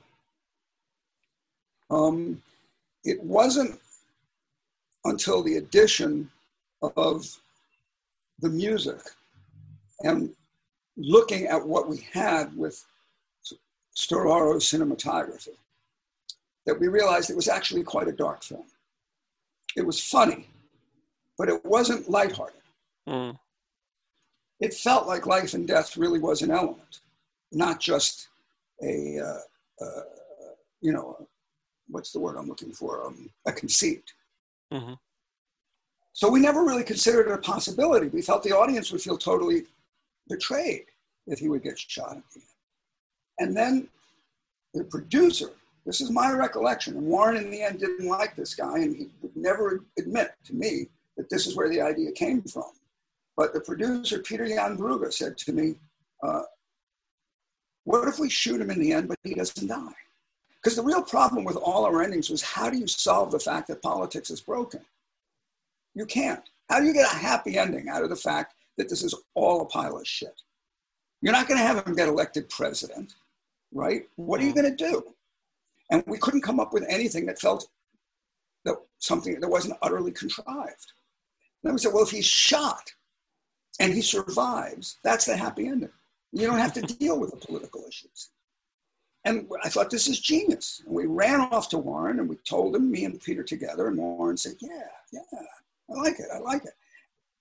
And that was, and so the script was, and and we didn't write the end of that script until we went on Christmas hiatus. And a, a scene was written in which, after he shot, and this is why he looks so dead in that shot, right? He looks dead as a doornail on the street, right? Because we were going to give you a surprise reversal. He was Mhm. the next scene was going to be him in the hospital, awake, recovering, surrounded by all the funny people. And then he gets a bouquet of flowers with a Mhm. note and says, We'll always be watching close to you, Crockett. Mhm. right? And that was like the, the dark twist that saved it from being just totally sappy. And it was a very good scene, and they shot it. And they, and several months after the shooting was done, Warren said, I have a rough cut. I want you to come out to California to see it. So I flew out there on his dime. Those were the good old days. People paid me to fly to California. That doesn't happen anymore. Um, and uh, he said, All right, I want you to look at it. He showed it to me with that ending. And I said, It's good. It's good. It's really funny. The movie is great. I love it. And he said, Okay, now I want you to watch this ending. And he showed me, and which had been found, as he put it, I, I don't know if he put it that way, but I would put it that way, by the editor, Bobby Jones, who you may or may not know has an Academy Award as a screenwriter. Mhm. Um, and Bobby Jones says, Why don't we just cut out that last scene? and just end with Baraka on the street saying you got to be a, a, spirit, you can't be no ghost. Mm. And so he showed me that, and I was devastated. And I said, This is it. This is brilliant. Now, mind you, I was absolutely convinced that he's not dead. I was convinced that he was hovering between life and death. Mm. And we don't know if is Bulworth going to make it or not. And if you turn the volume up, you can hear Baraka saying over black between the shooting and the scene outside the hospital, hold on, Bulworth, hold on. Mm-hmm. But it's not, I, I begged Beatty to turn that up in the mix, but he wouldn't do it. He likes that a lot of people think he's dead. Mm-hmm. Um, I wanted everyone in the audience to not know if he's dead or alive. To me, that's how you end that movie. And then you have Baraka say that's not what's important. He could be dead and be a spirit, or he could be alive and be a ghost. Mm-hmm. That's what counts. Um, and uh, and I love that ending. The studio hated it. Warren loved it. Um, but he, th- but you know, my attitude then was, how can you make this picture and have the conclusion be, if you stand up and tell the truth, you'll get killed? That's a terrible message to send. Mm. But now I look at that and say, what was like, it's, it's true. it's undeniably true. It happened to MLK. It happened to Malcolm X. It happened to everybody who ever tells the truth in this country. They all get killed. It happened to Fred Hampton or driven out of the country. So I don't know why I was so opposed to that, but I was. Um, mm. I was desperate to have it be that message I said. Whether you're alive or dead matters less than whether you're a spirit or not. Because I do think that's, I think that's really the message of the film. Mm. To me, that's what I call what, what they call the controlling idea of the film.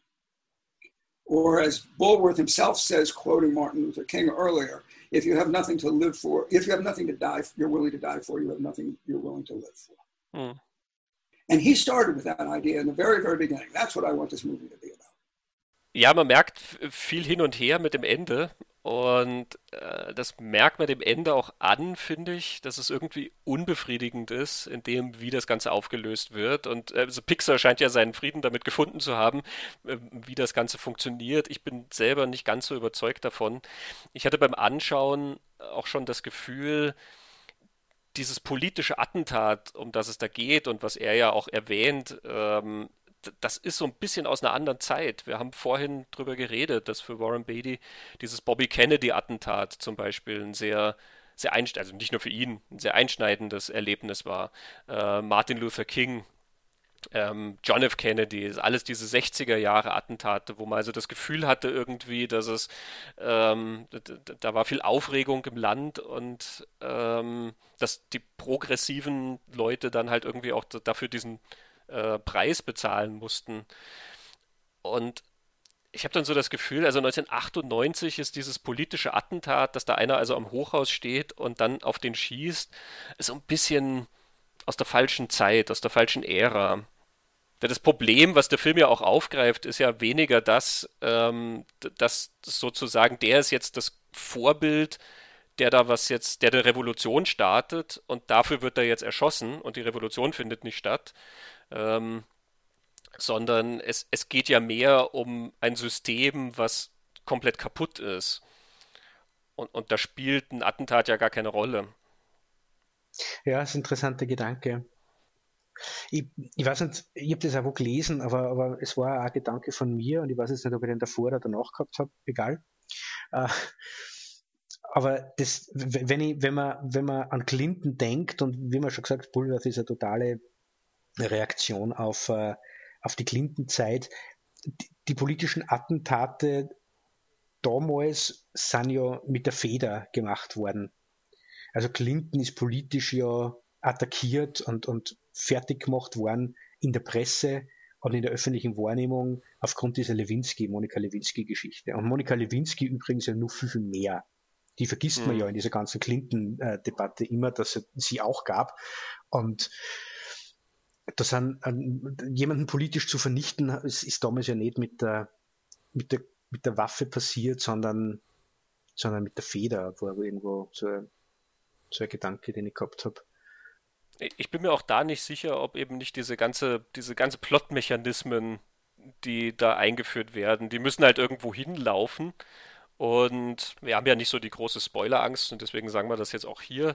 Ähm, also der Schütze, ähm, das entpuppt sich dann als diese Paul Sorvino-Figur, also der, genau. äh, dieser Versicherungsmensch, mit dem am Anfang den, diesen Deal äh, abgeschlossen hat und der dann halt also wohl Angst hat, dass diese ganze Verquickung von Politik und ähm, äh, Lobbyismus und Wirtschaft ähm, und so weiter, dass die halt ans Tageslicht kommt oder halt nicht mehr bestehen bleibt oder so. Also auch das so ein bisschen dünn irgendwie arrangiert, dass er dann auch dieses Gesicht des Ganzen da trägt. Ähm, und vielleicht ist das eben diesem, diesem ganzen Plot geschuldet, dass es dann tatsächlich so einen Attentäter geben muss, ähm, nachdem wir die ganze Zeit von einem Attentäter ja reden, den er befürchtet und ähm, ne, sozusagen das ist dann die Ironie der Geschichte, ähm, das ist nicht der Attentäter, den er bestellt hat, sondern es ist dann jemand anders, den er verärgert hat. Aber ich glaube auch ein, ein, Ende, was mit weniger Plot ausgekommen wäre, wäre wahrscheinlich dann auch prägnanter gewesen.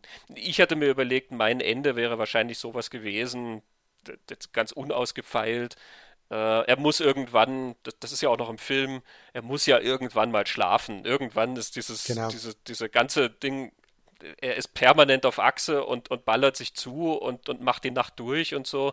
Und irgendwann muss er mal zusammenklappen und schlafen. Ähm, und das ist ein bisschen drin und dann wacht er auf und dann steht er wieder im Anzug da irgendwie. Genau. Und da ist ja so ein bisschen diese, diese Suggestion, ob er sich so richtig daran erinnert, was passiert ist ja, in genau. dieser ganzen Zeit, wo er so daneben war. Und eigentlich finde ich, das hätte der Punkt sein können. Auch da, das ist gar nicht so sicher dann. Ähm, erinnert er sich dran oder nicht? Und wenn, macht er was damit? Wird er dieses Wissen irgendwie nutzen? Ähm, oder setzt er sich jetzt wieder hin? Äh, ne, du kannst enden äh, mit dem nächsten Termin, wo er sich hinstellt und eine Rede halten muss. Und dort endest du. Und du weißt nicht, sagt er dann wieder, we're on the doorstep of a new millennium, ähm, oder macht er als dieser Bullworth weiter? Ja, genau. Das ist, finde ich, eine sehr schöne Idee. Ich bin genau an, dieser, an diesem Moment auch hängen geblieben. Für mich hat, hat, das Attentat, das hat mich gar nicht so irritiert, mit irritiert, dass ich zu dem Zeitpunkt nicht genau gewusst habe, wer ist er jetzt? Ist er wieder der Alte, mhm. den man kaufen kann? Oder ist er ist er dieser Bullworth, der die, die Wahrheit sagt. Weil zu dem Zeitpunkt im Film ja auch schon gesetzt ist, dass über dieses Wochenende, wo er ständig die Wahrheit sagt, kriegt er sehr viel Zuspruch. Das hat mich irritiert, weil es wird nicht geklärt, die Zeit ist nicht. Er steht im Anzug da, er schaut wieder so aus wie, wie ganz am Anfang, und denkst du, okay, ist, er jetzt wieder zu Sinnen gekommen oder wie du sagst, kann sich nicht erinnern. Und nur bevor das aufgelöst wird, gibt es dieses, gibt's dieses Attentat. Ah, das habe ich eben äh, am irritierendsten gefunden und das macht es also unklar. Was, mhm. was, was Pixar ja erwähnt, ist dieses sehr poetische Be a Spirit Bullworth, You can't be no ghost. Ich sage es jetzt nicht, glaube ich, nicht ganz richtig, aber die Wahl zwischen eine Inspiration für alle zu sein, a Spirit, mhm. oder ein, ein Geist, eine leere Hülle, die alle nur heimsucht von mir aus. Das wird ja ganz zum Schluss noch gesagt. Damit heute der Film das ein bisschen offen, was dieser Bullworth dann mhm. sein kann. Aber eben, es ist zu unklar, finde ich, am Ende. Das ist eine gute Beobachtung, weil ähm, dadurch ja das Ende auch sich potenziell gar nicht tragisch anfühlt. Ne? Also, wenn du wüsstest, er ist dieser Bullworth, ähm, den, den, wir jetzt kennengelernt haben, und dadurch ändert sich irgendwie was, dann ist es tragisch, wenn er erschossen wird. Wenn natürlich ist es immer tragisch, wenn jemand erschossen wird, aber im, im, Kontext jetzt dieses Films, wenn er jetzt plötzlich wieder der normale Jay Bulworth ist, der, der sagt, we're on the doorstep of a new millennium, ähm, und dann kommt die Kugel, dann denkst du dir, naja, mhm, okay, er hat es halt zum Anfang bestellt und jetzt kommt es halt auf andere Weise, aber letzten Endes war es halt nur ein letztes Aufbäumen irgendwie. Ähm, ne, dadurch verliert es eigentlich jede Menge Tragik. Mhm. Also da, man, man merkt ihnen an, dass sie, glaube ich, sehr, sehr lange rumüberlegt haben, wie sie aus der Nummer rauskommen letzten Endes. Das macht es wieder aus, was, was ich gemeint habe, mir das ist sehr nahe am Künstler Warren Beatty dran. Dieser, der, der, Film ist, glaube ich, Ausdruck von, von Dingen, die ihm nicht nur durch den Kopf gegangen sind, sondern die er auch gefühlt hat. So, so nimmt er das irgendwie wahr und er versucht es in dieses Kunstwerk zu übersetzen, ohne dass jeder einzelne Punkt davon durchreflektiert ist. Mhm.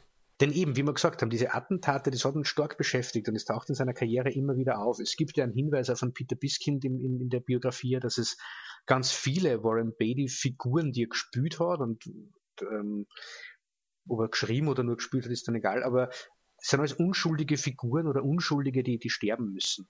Er hat ja ganz viele Charaktere mhm. gespielt, die, die die Filme nicht überleben. Ähm, Bulworth ist ja dann auch irgendwie so, passt ja da irgendwie in die Reihe. Und das scheint schon was zu sein, was mit, mit, mit ihm, ganz stark mit ihm zu tun hat. Und oft sind, sind Dinge in, in Kunstwerken nicht bis zum Ende durchdacht, sondern eher so unbestimmte Wahrnehmungen. Das macht es dann speziell. Ja, Biskin beobachtet an einer Stelle auch, ich habe jetzt vergessen, in welchem Kontext, zu irgendeinem frühen Film, ähm, wo es heißt, äh, dass Beatty, he was both puppeteer and puppet, also der, der, Puppenspieler und die Puppe selber und dass dieses Motiv in sehr, sehr vielen Filmen dann von ihm aufgetaucht ist. Ähm, und auch das, finde ich, ist, ist eine sehr interessante Beobachtung, die wahrscheinlich dann auch viel irgendwie mit ihm zu tun hat. Ne? Der, der, der Strippenzieher, der aber dann irgendwie auch selber da machtlos letzten Endes ist. Ne? Das ist ja Bullworth letzten Endes dann auch. Also er ist ja in einer sehr mächtigen Position und trotzdem hat er eigentlich sich selber und sein Schicksal und nichts davon im Griff. Das passt da zu Reds. Genau. Das passt zu Reds und das passt zu Parallax View. Witzig ist auch, wenn man sich seine anderen Filme anschaut, es ist ja nicht immer so ähm, eindeutig politisch. Also Reds ist sonst der politischste Film, der aber auf eine ganz andere Schiene funktioniert. Ähm, aber man findet dann doch irgendwie so diese, diese Ähnlichkeiten. Äh, wenn man sich Heaven Can Wait anschaut, ähm, die, die Geschichte von Heaven Can Wait ist ja ein Remake, äh, ein alter Hollywood-Film. Ähm, er stirbt und dann ähm, kommen die drauf, dass er sozusagen dass das ein Versehen war. Er, es wäre quasi noch nicht seine Zeit gewesen. Und dann wird er wieder zurückgeschickt äh, auf die Erde, aber leider sein Körper ist ja schon verbrannt worden und deswegen muss er einen anderen nehmen. Ähm, und sie packen ihn dann also in die in die Hülle von einem, einem Millionär, auf den gerade ein Attentat verübt wurde und ähm, er kommt dann rein und natürlich kennt er sich ja überhaupt nicht aus und der Typ ist total, ähm, der ist korrupt und hat halt eine Firma, die sich über sämtliche ja, sämtliche Gesetze und sowas hinwegsetzt. Und da hast du dann tatsächlich so eine Sequenz, da reden wir vom Jahr 1978, 20 Jahre vorher, so eine Sequenz, die schon so einen Bullworth-Moment vorwegnimmt. Ähm, er kommt dann zu dem Board-Meeting von der Firma und da vorne steht die ganze Presse und die belagern ihn halt alle ähm, mit, mit Fragen, gerade zur Umweltpolitik, das ist da sehr wichtig. Ähm, und einer fragt dann auch, ähm, ja, wie haben Sie es denn geschafft, quasi diese Genehmigung diese Baugenehmigung zu kriegen bei den und den Bedingungen und sowas. Und er lacht nur und er ist so total verwirrt und dann sagt er, ja, wahrscheinlich haben wir jemanden bestochen. und, die, und die Presse ist dann ganz, ganz aufgebracht natürlich und dann lädt er die ganze Presse ein in dieses Board-Meeting, dass die dort sitzen und zuschauen können. Und natürlich sind alle diese äh, Board-Members natürlich ganz aufgebracht und, und wissen überhaupt nicht, wie sie damit umgehen sollen, ja, weil die ja eigentlich da ihre neuen Schurkenstücke ähm, äh, äh, irgendwie planen. Es hat dann auch einen sehr, sehr niedlichen Austausch, wo dann einer der Reporter Charles Grodin, das ist seine rechte Hand, Charles Grodin fragt irgendwie, ja, äh, also was sagen Sie dazu, dass Sie da in Kalifornien ein Atomkraftwerk äh, bauen können, was bei einer Fehlfunktion ganz Kalifornien zerstören könnte? Und Charles Grodin, der ja immer so ein bisschen wie eine Welpe ausschaut, guckt ihn an und sagt, ja, das kommt drauf an, wie Sie zerstören definieren. Und Warren Beatty steht dann da und krempelt die ganze Politik dieser Firma um. In, einerseits dadurch, dass er sich nicht auskennt und andererseits aber dadurch, dass er die Leute so vorführt durch die anwesende Presse und so weiter. Es ist witzig, wenn man sich das in, in, in diesem Zusammenhang anschaut, dann merkst du dort den Bullworth-Moment, den, wo jemand das System so auf den Kopf stellt und äh, da irgendwie ausbricht und damit potenziell was ändern kann. Ja, stimmt. Und mir fällt da ein, also gerade dieses Bild mit Puppet und Puppeteer, das passt ja auch zu seinem letzten Film, ähm, Rules don't apply, Regeln spielen keine Rolle, in dem er Howard Hughes spielt. Und dieser Howard Hughes-Film, äh, das dürfte da so ein Herzensprojekt gewesen sein. Aber Howard Hughes ist ja genau der. Das ist der, der Puppeteer, der die Strippen zieht, einer der einflussreichsten Männer in der mhm. amerikanischen mhm. Geschichte seiner Zeit, der aber und jeder kennt die Aviator, wo Leonardo DiCaprio den spielt, der selbst an, an Fäden gehangen ist, denen er nie gekommen ist. Das waren seine eigenen Eben, das macht, finde ich, Warren Beatty sehr, sehr interessant. Dieser Sunny Boy, dieser Feschak, der sich immer als dieser All-American Guy im, im, Kino verkauft hat und trotzdem, glaube ich, ein, ein Künstler im besten Sinne ist, der, der Themen gehabt hat und die wollte zum Ausdruck bringen. So kommt er mir vor. Und, mhm. wahrscheinlich, und wahrscheinlich ein sehr unangenehmer Arbeitskollege zumindest. Zumindest wenn du Autor bist. Ja, ich, ich finde es auch spannend. Natürlich, man neigt dann so zur Psychologisierung äh, von einer Person, die man ja eigentlich nicht kennt. Ne? Ähm, aber dieses Zusammenspiel ist natürlich spannend, wenn er so ein Perfektionist ist, ähm, wie wir da in dem Buch erfahren haben oder auch in dem Pixar-Interview. Ähm, und dann immer diese Figuren, die irgendwie eigentlich mächtig sind und dann gleichzeitig machtlos. Ähm, das ist eine sehr interessante Mischung letzten Endes. Und auch da weist Biskind öfter darauf hin, dass Beatty auch immer sehr gegen seine äh, Person gespielt hat, sozusagen. Also, dass er sich selber so ein bisschen immer unterlaufen hat, absichtlich.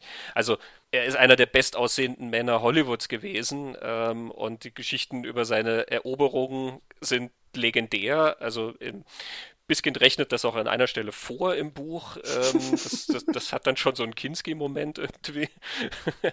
Und trotzdem äh, in seinen Filmen nutzt er das dann nie. Ähm, er, er, tritt dann nicht auf als dieser strahlend schöne Mensch. Ähm, also er sieht natürlich gut aus, naja, aber er macht immer was, was das so ein bisschen, was dagegen wirkt. Mhm. Ne? Also zum Beispiel dieses etwas Derangierte, was Bulworth hat, wie er dann unrasiert und mit zerzaustem Haar und so dasteht. Dieses etwas Stammelige, was er da manchmal hat in, in Heaven Can Wait, äh, gerade am Anfang, wo er sich dann nicht auskennt in seinem neuen Körper. Da, da, kommt dann Julie Christie auf ihn zu und, und, und macht ihn fertig. Sie ist Umweltaktivistin und er steht da und er kriegt keinen, kaum einen Satz raus. Er kommt halt einfach gar nicht zu Wort bei ihr. Also ne, da wird diesem äh, eigentlich diesem Hahn, der er ist, irgendwie so ein bisschen was auch wieder weggezogen. Und das, auch das sehr spannend, dass er sich so inszeniert. Ja, genau. Man schaut sich Pulvers an, denkt sich, ah, der Mann ist überhaupt nicht eitel, der hat kein Problem damit, wie, wie, wie ein Kasperl dazustehen und gleichzeitig findet man den immer total cool. Und das, diese Diskrepanz mhm. finde ich spannend, dass das in ganz viel von seinen Filmen mit seinen Figuren funktioniert. Und bei Bulworth, und wir haben noch gar nicht drüber geredet, läuft ja ganz viel über das, dass der da rappt die ganze Zeit. Und der Effekt, also, ja. und das, das Rappen ist, ist ja so, das ist ja nicht gut. Und es soll ja nicht gut sein. Es ist einfach ein alter weißer Typ, der auf einmal einfach irgendwas daher rappt seine Messages daher rappt und er, er spielt das, finde ich super, dass das einfach schlechter Rap ist. Aber der Effekt ist ja der, du merkst da, was er sagt wenn er den gleichen Text einfach in Reden halten würde, würde es das weit nicht so merken, wie die Tatsache, mhm. dass er das immer irgendwie so schlampig dahin reimt. Und gleichzeitig irgendwie sehr kreativ, weil es, ja, genau. äh, also in, in, in, der Handlung denkt er sich das ja sozusagen immer genau. on the spot aus, äh, was er da dahin rappt. Deswegen sind dann manche Reime so ein bisschen holprig und so, weil das halt die erstbesten sind. Das macht es natürlich auch immer sehr witzig, was er da sagt. Ähm, und vor allen Dingen dann zum Schluss, wenn er dann ja auch die, die Mütze aufhat und die Sonnenbrille und dann halt auch schon tatsächlich aussieht wie aus dem Ghetto. ähm, Oder so wie es ein Weißer vorstellt, dass man ausschaut aus dem Ghetto. So. ja, ja. Und dadurch, dass er halt dann auch noch ein bisschen älter ist, ja, also das ist ja auch noch eine Zeit, das ist noch vor Eminem, ja, also damals Vanilla Ice hat als Weißer gerappt. Und der ist jetzt nicht extrem hoch in Sachen Credibility. Und Fred Durst hat gerappt, ähm, auch das vielleicht jetzt nichts, was den Leuten in NWA oder Public Enemy Angst macht. ähm, und dass dann eben so ein alter Kerl da daherkommt und sich so inszeniert und das macht, das ist äh, auch wieder sehr spannend, irgendwie auch sehr mutig, mhm. dass er mhm. sich das so aneignet und gleichzeitig halt aber halt, es muss ja eine große Frage gewesen sein, ne? wie er darüber kommt, also im Film, ähm, ob er sich nicht tatsächlich total lächerlich macht, wenn Warren Beatty den halben Film über rappt. Genau, ob er sich nicht da völlig verhebt. Aber ich finde, es funktioniert. Also, ich finde, der, der, der, gloriose Moment ist genau dieses TV-Interview in der Sportkleidung mit der Sonnenbrille, wo, ähm, wo er ja auf das angesprochen wird, dass er eventuell eine außereheliche Affäre hat und, und dann wird er nach der Decency gefragt, äh, ob das, ob das decent ist, was er da tut. Und dann zuckt er halt irgendwie aus und beginnt diesen Rap über Decency, wo aber dann eigentlich erklärt, der strukturelle Rassismus in Amerika, der die, der, der, der die Schwarzen äh, ständig enteignet und, und unterdrückt und dann redet man von Decency. Aber das alles mhm. in so mhm. einem schlampigen Rap und dann löst er das Rassismusproblem. Ne? Wo er dann erklärt, uh, we, we should all keep fucking each other till we're the same color. ja, auch da merkt man natürlich diese, diese Zeit, in, in der der Film spielt. Also natürlich aufgrund der Thematik, diese ähm, Race Relations, also Schwarz und Weiß in Amerika. Es ist natürlich kein exklusives Thema für die 90er, wie wir erst dieses Jahr wieder gesehen haben mhm. und wie man quer durch die Jahrzehnte und Jahrhunderte in Amerika beobachten kann. Aber in den 90ern war es natürlich sehr äh, im Vordergrund. Mhm. Nach den LA Riots, ähm, nach dieser Rodney King-Geschichte, ähm, da war das ein ganz, ganz großes Thema. Genau, und, und äh, ich glaube, dass äh, die, die Clinton-Politik mit der Mass Incarceration, diese, diese mhm. Veränderung der, der, der, Gefängnispolitik, die er total, also als total rassistisch entpuppt hat und hauptsächlich äh, schwarze Männer eingesperrt hat, äh, da auch noch stark mit eingespielt. Aber wir haben ja nur ähm, äh, ein kurzes Bit vom Jeremy Pixar, wo er ja auch über, über genau das, das redet. Wo der Aufhänger war ja was anderes. Du hast ihn gefragt, wie wäre das, wenn, wenn ein Bullworth heutzutage schreiben würde oder müsste? Well, that's tough. That's tough. You know, Warren has often talked about doing a Bulworth too, which I've never been able to understand how you would do that. Mm-hmm. Um, because, I mean, I watched Bulworth during the campaign, and for the first time ever, I felt it was dated. Mm-hmm. Because I felt Bernie Sanders has said everything that Bulworth said in terms of political vision that was supposed to be so shocking. He said socialism. 20 years ago, you literally could not say the word socialism in mainstream political discourse. It was shocking to say, I'm talking about socialism. Let's face it. It's not single payer, it's socialized medicine. Um, and, uh, but Bernie says these things. I mean, not actually, because single payer isn't really socialized medicine the way they had once had it in England before they destroyed it. And then the other thing is, is, is the unfiltered, the shockingness of unfiltered language uh, and impropriety Trump has done. So none of this stuff is shocking anymore. You take away the shock value of Bulworth, you got nothing. You know, I think it's focus on the failures of the Democratic Party to deal with racism. Mm. I think it's understanding that people were, as Larry Bull, as Larry King says, uh, sick of the bullshit. It was prescient, but as as a work of art, I think it probably is finally getting dated. I just don't think it can really work for people who weren't alive then to enjoy now. Mm. So I don't I don't I mean, I, I, I, said, I mean, what would a Bulworth be now? I said when Trump got elected, I said satire's dead. Mm. You can't satirize this guy. He's, he's beyond anything you can make up. Ja, genau, in dem Sinne ist Bulworth natürlich leider auch sehr aktuell. Ich sage, es ist ein Thema der 90er, weil es da so in den Medien war und trotzdem sieht man heutzutage, dass es äh, dass sich letzten Endes gar nicht viel getan hat. Und auf andere Weise ähm, ist Bulworth dann eigentlich sehr überholt, weil diese Figur, der irgendwie das, diese Figur, die irgendwie das System so stört, ähm, hat heute eine ganz andere Konnotation, als ähm, sie das wahrscheinlich 1998 hatte. Ja, ja, total. Und äh, über das redet Jeremy Pixar auch, was der Unterschied ist zwischen, zwischen Trump und, und Bulworth. Und das ist ja das, auf was wir schon hingewiesen haben. Beide sind ja Politiker, die vorgeben, die Wahrheit zu sagen. Während, mhm. während Trump ja trotzdem lügt und Bulworth nicht. Und Trump wird, wird nie irgendwas sagen, was ihn schlecht dastehen lässt oder zu seinem Nachteil wäre, während Bulworth genau das völlig egal ist.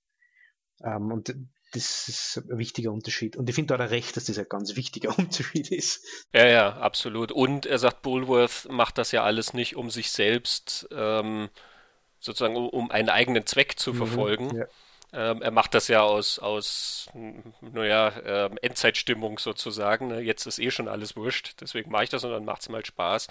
Ähm, während Trump das ja immer aus einer sehr bestimmten Agenda heraus macht. ähm, eben weiter an der Macht zu bleiben oder die Macht zu kriegen, ja, um genau. bestimmte Ziele zu verfolgen und, und, und. Aber es ist ganz interessant, denn wie gesagt, wenn man sich das heute anschaut, ähm, es, es, es, hat dann schon manchmal, zum Beispiel diese TV-Debatte, ähm, die man dann sieht. Ne? Wir hatten neulich erst eine TV-Debatte, wo sich ein Kandidat wirklich sehr, sehr daneben benommen hat. Wir haben in unserer letzten Folge, da über Swingboard haben wir auch ein bisschen drüber geredet, weil ich mit Joshua Michael Stern darüber geredet habe. Bullworth ist natürlich witzig, wie er da diese, diese TV-Debatte stört. Trump war in dem Sinne nicht witzig, aber vielleicht war er es für seine Anhänger. F vielleicht fanden die das wirklich total lässig, wie er permanent ähm, seinen Gegner ja auch mit sehr persönlichen Attacken bedacht hat und dann gleichzeitig sich auch mit dem Moderator angelegt hat, wo er ja dann auch an einer Stelle sagt, ähm, äh, weiß nicht mehr, wie der, genau der Satz war, aber sozusagen, ja, ich habe gar nicht gewusst, dass wir beide debattieren heute. Ähm, und dann streitet er mit ihm irgendwie rum. Das sind also so Elemente, wo man heute sich sehr schwer täte. Ja. Sozusagen diese Bullworth-Figur tatsächlich als, als, weiß nicht, das zu verkaufen, was sie damals war. Hm, das stimmt, ja. Du hast Infos auch zu einer anderen Bullworth-Fortsetzung, die geplant ja, gewesen genau. wäre. Äh, das ist auch aus dem Peter Biskind-Buch, äh, weil ja Pixar jetzt erzählt hat, das war mal die Idee, äh, Bullworth, also Warren Beatty hat die Idee gehabt, ein Bullworth-Sequel zu machen, was Pixar ja nicht versteht. Ähm, es gab rund um die Wahl 2000, das war Al Gore, war damals Vizepräsident von Clinton und George W. Bush. Und wir wissen alle, wie das ausgegangen ist. Äh, hm. Nämlich, es hat dazu geführt, dass Joshua Michael Stern Swing Vote geschrieben hat, weil es war eine sehr knappe Wahl. Äh, Irgendwas Gutes muss ja bei rauskommen. Ja, genau.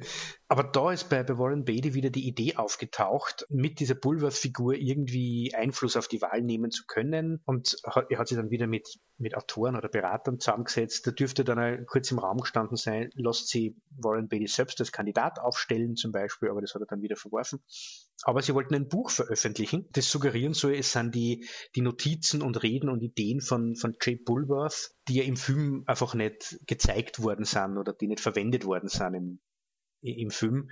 Aber man kriegt es jetzt in geschriebener Form zu lesen und Warren Beatty hätte dann den Talkshow-Circuit machen sollen mit dem Buch und dort halt dann einfach quasi diese Bulwark-Sachen vortragen oder darüber reden oder wie kann man vorstellen, vielleicht hätten sie sogar das so gemacht, dass er in Character kommt und äh, auf diese Art und Weise da, da Einfluss zu nehmen, aber es wurde nichts draus. Man hat dann das, was über Warren Beatty aufgesagt wird, dass er dann sehr schwierig ist, bei gewissen Entscheidungen zu treffen, hat es da dann auch irgendwie nicht durchzogen. Du hast vorher gesagt, das war mir ein bisschen suspekt, sie da wirklich so also politisch dann also ins Rampenlicht oder in die Öffentlichkeit zu stellen, was auch immer. Aber das war so, mhm. ein, so eine Idee, die, die offensichtlich rund um 2000 dann herumgegeistert ist, genau. Ja, eigentlich schade. Ich fände es ja auch sehr witzig, wenn er tatsächlich heute ein Bullworth-Sequel machen würde. Dieser Mann, der mittlerweile über 80 ist, ähm, und dann nochmal diesen Politiker aufleben lässt und den dann irgendwie auf die heutige Zeit treffen lässt. Ich wüsste nicht, wie es aussehen soll. Ähm, ich glaube, er und Pixar würden da auch sehr lange sitzen und darüber reden, wenn das mit Pixar machen würde. Ähm, aber das fände ich ja irgendwie ein, ein sehr interessantes Altersprojekt. Ja, wobei, wenn ich mir Jeremy Pixar im Interview so anhöre, hat er nicht viel Interesse an Hollywood-Drehbuch schreiben und schon gar nicht an, an, Warren Beatty. Ja, und ich glaube auch, dass der Howard Hughes-Film Rules Don't Apply, dass das das Alterswerk von äh, Warren Beatty ist. Ich glaube ja, ja. Also, ich erwarte nicht, dass da noch was kommt von ihm. Aber wer weiß, vielleicht ähm, überrascht er uns ja noch. Ja, ja äh, Marvel, ne? die haben Michael Douglas und Robert Redford und jetzt für den noch mehr eher, spielt dann wieder irgendeinen. Ja, äh, Quentin Tarantino wollte ihn ja haben für Kill Bill. Er hätte ja Bill ah, spielen ja, genau. sollen. Ja, und in, und in Boogie Nights hätte er die Burt Reynolds Rolle spielen sollen. Stimmt, ja. Ist auch alles sehr interessant, sich das vorzustellen. Aber gut, ja, also Warren Beatty, eine, eine sehr spannende Figur, auch über Bullworth hinaus. Ähm, ich glaube, den Howard Hughes-Film Rules Don't Apply werden wir uns dann auch irgendwann mal genau. vorknöpfen in Kombination mit Scorsese. Genau, das ist eine schöne Idee und äh, es, es funktioniert ja wie Bulwark. Hochinteressant, hochspannend, aber er hat so seine Probleme. sehr viele Filme, über die wir reden, haben immer so ihre Probleme, ne? aber wahrscheinlich macht es das auch sehr interessant für uns, weil. Ja, ähm, ich glaube, das sagt mehr über uns als über die Filme. Na gut, nochmal der Hinweis: ähm, das Interview mit Jeremy Pixar ist komplett nachzuhören auf äh, www.talkingpicturespodcast.com. Lohnenswerte Sache. Da sind auch viele schöne ältere Interviews. Ähm, wer noch nicht alle gehört hat, von älteren Folgen von uns, aber auch manche, die so dazukommen. Zum Beispiel mit Jackie Kong gibt es ein tolles Interview, äh, die Regisseurin des B-Movie Horror Underground Hits Blood Diner. Genau, wir ja, äh, legen unsere Pause ein, mhm. wie gedacht, arbeiten an vielen tollen neuen Folgen und einstweilen die Schwelle zum neuen Kalenderjahr. wir hoffen, dass ihr sie gut überschreitet. Genau, schönes Weihnachtsfest, gutes neues Jahr, bleibt gesund. Gesund und sicher. Wie üblich, wir freuen uns, äh, wenn wir von euch hören. Und ja, bis zum nächsten Mal. Bis zum nächsten Mal. Würde ich sagen, Christoph, vielen Dank für das sehr interessante Gespräch. Vielen Dank für das sehr interessante Gespräch. Ciao. Ciao.